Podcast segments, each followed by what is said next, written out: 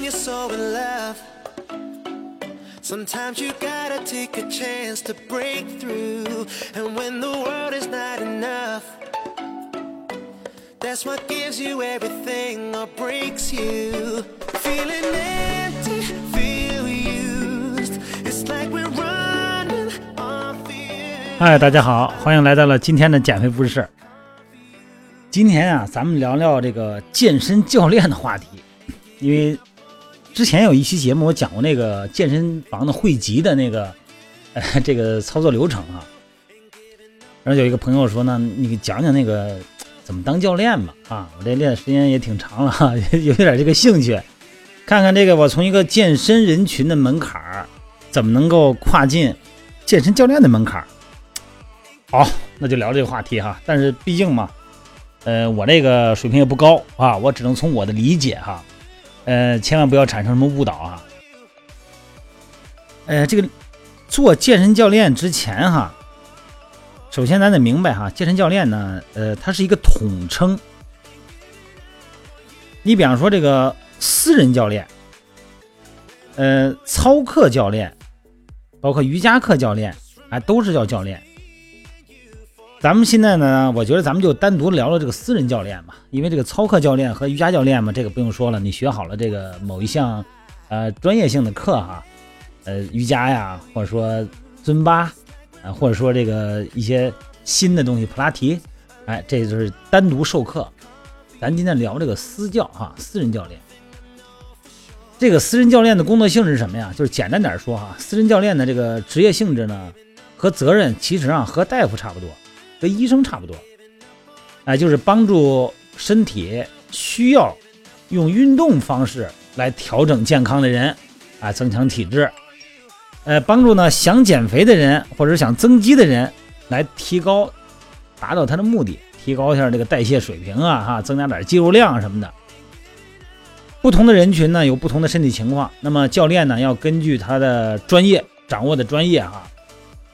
要更多的服务于更多的会员，减肥的、增肌的好理解。那要是我有哮喘呢，我有痛风呢，我有高血压、心脏病呢，甚至于说我刚手术完，我要做术后的运动康复呢，我要做一些关节的校正呢，这个呢就相对来讲的难度呢门槛就越来越高了哈。所以说呢，做教练之前。你得要想好自己为什么要做教练，并不是说看教练挺风光的啊，手光着一背，哎来跨立，社会地位还挺高啊，还挺时尚。如果你要不明白私教的需要什么样的能力和私教的工作性质的话呢，啊就是一时冲动，或者被一些表面的因素所影响的话呢，那我建议你先别着急，你还是了解一下啊。否则的话呢，你投入感情和热情这么长时间以后呢，你可能因为你的最初的目的可能好像。没有那么严谨，可能让你走着走着就不愿意走了，还浪费了时间。那么选择教练呢？一般来讲呢，就是你要做好教练呢，首先选择自己的培训教练的专业机构。当然有很多都是体呃体育大学毕业的哈，那体育大学毕业的呢，跟当教练呢中间还有一个区别，教练呢有专门的教练培训机构。呃，怎么说呀？这个。咱就不说什么名了哈，那有点那个做做广告的嫌疑了。选择培训机构呢，就是选择你能不能学到技能的机构。这个能力哈，是你实实在在你能给客户带来的价值。很多人呢说这教练呢不光有专业，还要有销售能力，还有个人形象。哎，这这废话，不管什么样的职业都缺不了这些因素，这是叫综合素质。但是根本的东西你不能丢。就是要服务于你的会员，咱们不是说了吗？个人价值、社会价值，一定要有社会价值啊！市场价值肯定有。往往呢，大部分人呢，呃，比方说花点钱上个一个礼拜、两个礼拜的哈，弄个证书，哎，这证书一般正规的都是国家证书嘛，他都有的都那个挂到国家体协的这个呃呃国家体育总局的下边挂出来的。很多培训机构啊，大小跟环境的影响哈，这个往往呢学的东西呢不够深，培训机构啊，它首先呢，它面对的招生人群，它是普通人，所以说它的门槛不高，因为它也是市场化嘛。如果他要把这个培训机构，如果要是讲什么运动生物化学、运动解剖啊、运动营养啊、运动损伤啊，如果都给你严谨的讲下来，你估计两三年你也学不完。所以说，这门槛这么高的话呢，就没人学了。在咱目前咱们国家，这个门槛还是比较低。也就是说呢，你进入一个比较低的门槛学到的实际上呢知识量不多，但是学到的是一个途径，就是你要知道，你要按这几个方面来丰富你自己。那么从这些培训机构出来以后呢，你只能是拿了一块敲门砖，进入健身房，那么一边干呢一边学。培训到专业的技能以后呢，自己对这个职业和行业呢就有一个大概的了解。呃，但是呢，将来怎么发展，大部分人呢还都很迷茫哈。刚毕业呢，首先呢，选择一个正确的啊，一个正规的，能让自己这个综合素质能够提升的工作单位，就是健身房。一个好的健身房哈，一个好的这个健身机构呢，能让你学到好的，哎，非常正面的一些东西，因为它不光是让你销售业绩。它更多的呢，让你给大家提供服务。当然，有的健身房呢，它就是我只要业绩，我不管你用什么方式，你用那种不是太好的方式，你只要卖出课去，我就同意。那这种情况下呢，他会误导你，只看着钱。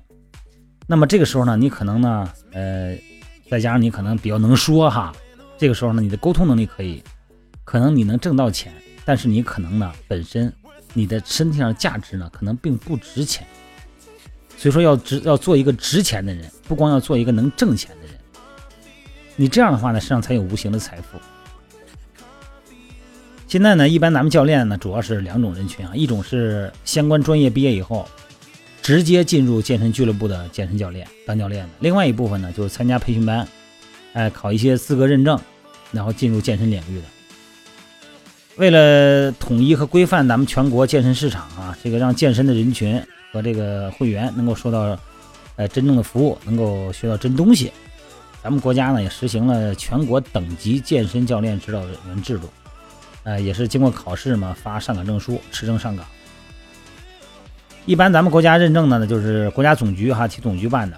呃，比较知名的就有健身指导员、健美操指导员，啊，这两者呢都分为三级哈，二级、一级和国家级。还有一些境外的，你比方说，呃，美国有氧体适能啊，专业健身指导员，呃，FFA 资格证书哈，已经被这个七十三个国家引进了。ISSA，呃，这国际运动科学协会认证的高级私人教练资格证书，还有很多这个 CFT 认证，还有这个 MFS 啊，大师级的私人教练认证，IFA 国际健身协会有氧训练师认证。AFBI 亚洲体适能专业人员啊，这个颁发的证书。所以说呢，这些证书呢，它实际上学的时间并不长，一两个月，有的呢可能从初级、中级、高级三个三这个三个级别加起来可能有三个月。出来以后呢，这点东西，但是呢，你要想真正的要升级到能够体现完全服务，能够把你这个服务对象哈，哎，准确的分析，合理的编排，然后从心理上沟通。然后呢，随着人的变化呢，不断的调整你的训练计划呢，这个水平呢，你没有个三年以上呢，一般来讲是很难做到游刃有余的。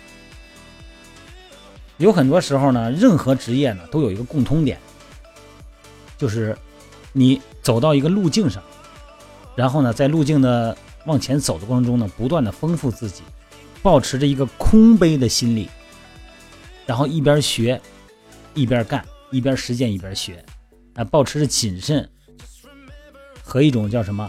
叫敬畏之心，要对这个职业有敬畏的心，然后呢，再服务于咱们的客户，因为这个市场咱们都知道哈，这个整个大健身体系嘛啊，整个大的健身市场，在咱们国内呢就开始第三波的这个健身热潮，哎，这已经开始了，不管是一二线城市还是三四五六线城市。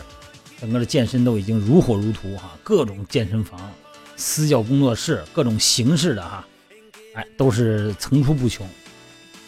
所以说呢，要求从业人员呢，一个是数量多，一个呢就是水平，你得有基础水平。